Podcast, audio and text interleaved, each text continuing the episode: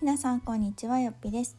と今回はタイトルにもある通りごめんなさいを言わせない育児についてお話をしようかなと思います。とこのタイトルだけを聞くとギョヨッと。え悪いことしても謝らせへんの？って思われるかもしれませんがちょっとあの意味合いが違います。というのもですねえっとまあ私も子育て歴が5年になりましていろいろありました。本当にね赤ちゃん期からこう動くようになって喋るようになってもう今もうすぐ5歳なんですけどまあもう人間ですよね。普通に会話が成立する人間なんですけど、まあ、この5年の子育てをしていく間でですね本当にこう私自身もいろんな学びもありながらうん、怒ることもあれば癒されることもあれば本当にいろんな毎日を送ってきたんですけれども一つこう、うん、親になったらしつけっていう課題というかが出てくると思うんですね。でまあお箸の持ち方であったりとかねあのごめんなさいが言える子になろうであったりとかいただきますとか挨拶とかなんかもろもろあると思うんですけれども、えっと、今回に関してはちょっとごめんなさいについてお話をしていこうかなと思っております。で、えっと、ごめんなさいを言わせない育児っていうのが、えっと、ここに行き着いた、まあ、まず訳はですねまあ起こることは日々ただありまして、まあ、今でこそちょっと減ってきてますけど特にこう2歳ぐらいってもう一番カオス状態というか なんか言っても分かってんのか分かってないのかであったりとか、まあ、その時特にねこう挨拶だったりごめんなさいだったりをやっぱり言える子にさせないとっていう多分思いもあったんだと思うんですけどうちの子の場合の話で言うと結構なんかね反省してるのがすごくわかるんですよ。なんかあやっちゃったなとか悪いことしたなっていうのは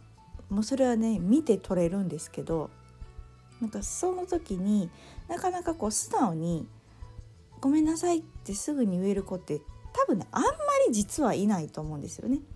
なんかこう親が促して「ごめんなさいわ」とか「ごめんなさい」って言いなさいみたいな感じで「ごめんなさい」っていう子はいると思うんですけど何かこう自分で「あやっちゃったな」と気づいて素直にこう「ごめんなさい」って言える子ってなんか少ないんじゃないかなと思うんですね本当は。でもやっぱり親としてはなんかそこを求めるじゃないですか。で私もそのタイプだったと思うんですけどなんかある時こうふっと客観的になった時にですねなんかこうあ私がなったというか多分夫がそう言わせてたのかな。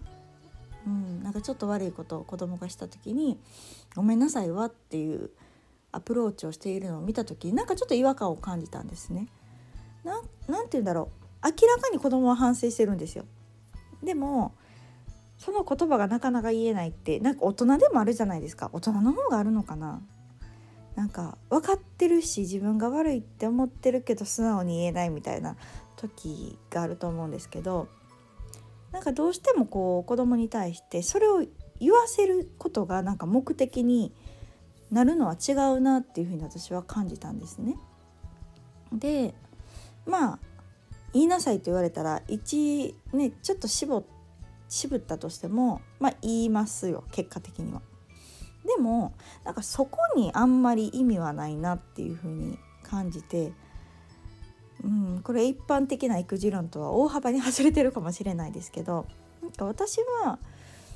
なんかごめんなさいを言わせることが目的じゃなくて本人が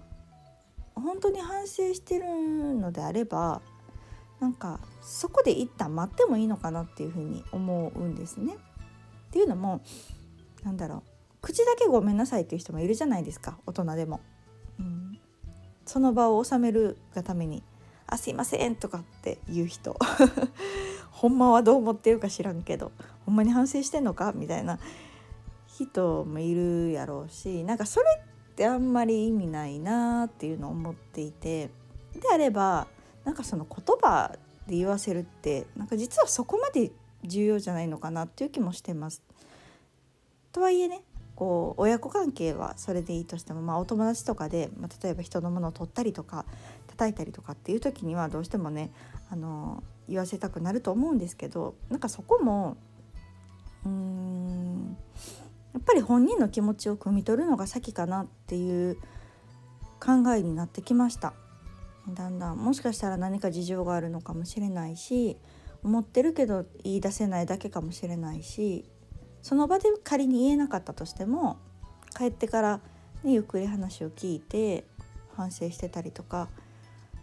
うんなんか自分の心に残ってるものがあるのであればなんかそれで気づくことがあるのかなっていうのを子供でも私はあるんじゃないかなっていうふうに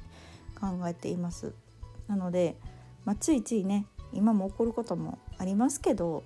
なんか「ごめんなさい」を最終的に言わせるっていうところには私は今してないんですね。ってなってきたらなんか言うんですよ。言うというかまあ100%言うわけじゃないんですけど素直に反省ができてるというかなんだろうそこで私が「ごめんなさいわ」とか「ごめんなさい言うまで許しません」みたいな感じで怒っちゃうとなんかこう子供の反省がなんか怒りに変わっちゃうというかうるさいなとかうんってなるんじゃないかなっていうふうになんか子供の気持ちになったらなんとなくそういうところに行き着いたんですよね。なのでやっぱり一番の目的手段と目的っていうのを私は結構何度も言うんですけどそこを履き違えてはいけないなと思っていてやっぱりこうねごめんなさいを言うことが目的になるってそれはなんかちょっと違うなと思っています。のであもちろんねね反省してあ悪いなと思ったらすぐにごめんなさいって言えたらいいんですよ。それがベストだと思うんですけどあんまりなんかそこに固執しすぎなくても今はいいかなっていうふうに考えてますので結構そこを心がけてますね。うん。あの何がダメやと思った？とかじゃあどうしたらよかったと思う？とかっていう声かけをするようにしてます。そしたらなんか子供なりの考えが意外と出てきたりするんですよね。なんかあそんな風に思ってたんやとかちょっと私が勘違いしてた部分とかあここが嫌やってんなとかっていうのがもう5歳もう4歳5歳にもなると自分の気持ちっていうのを結構喋れるようになるのでうんじゃあ何がベストやったと思う？とかっていう声かけをしたら結構なんかね子供の中でも気持ちが整理されていってうんもっとやっぱりこうしたらよかったと思うっていう言葉が出てきたりとかうんじゃあどうするって言ったらごめんなさいっていう言葉を自分から出てきたりするんですよね。なのでまああの毎度毎度それがじゃあ普通にできるかっていうと結構私は意識しないとできないので意識するようにはしてるんですけどうん。結構夫がなんかそういうモードになったら私はじーっと観察してます。ギロ。っ て見てまあその時ね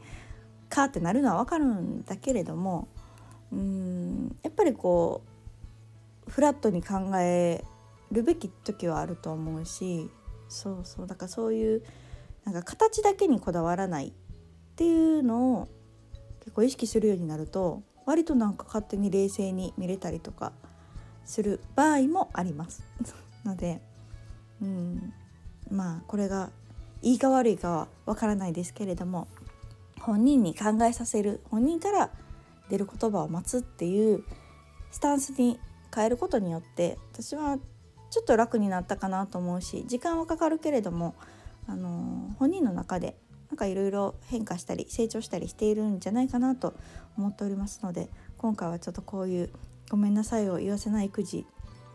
実践中ということでお話をさせていただきましたまた何かこんなんいいよとかっていうアドバイスがあれば教えてもらえたら私も学びながら成長したいと思います。それではまた次回の放送をお楽しみに。さよなら。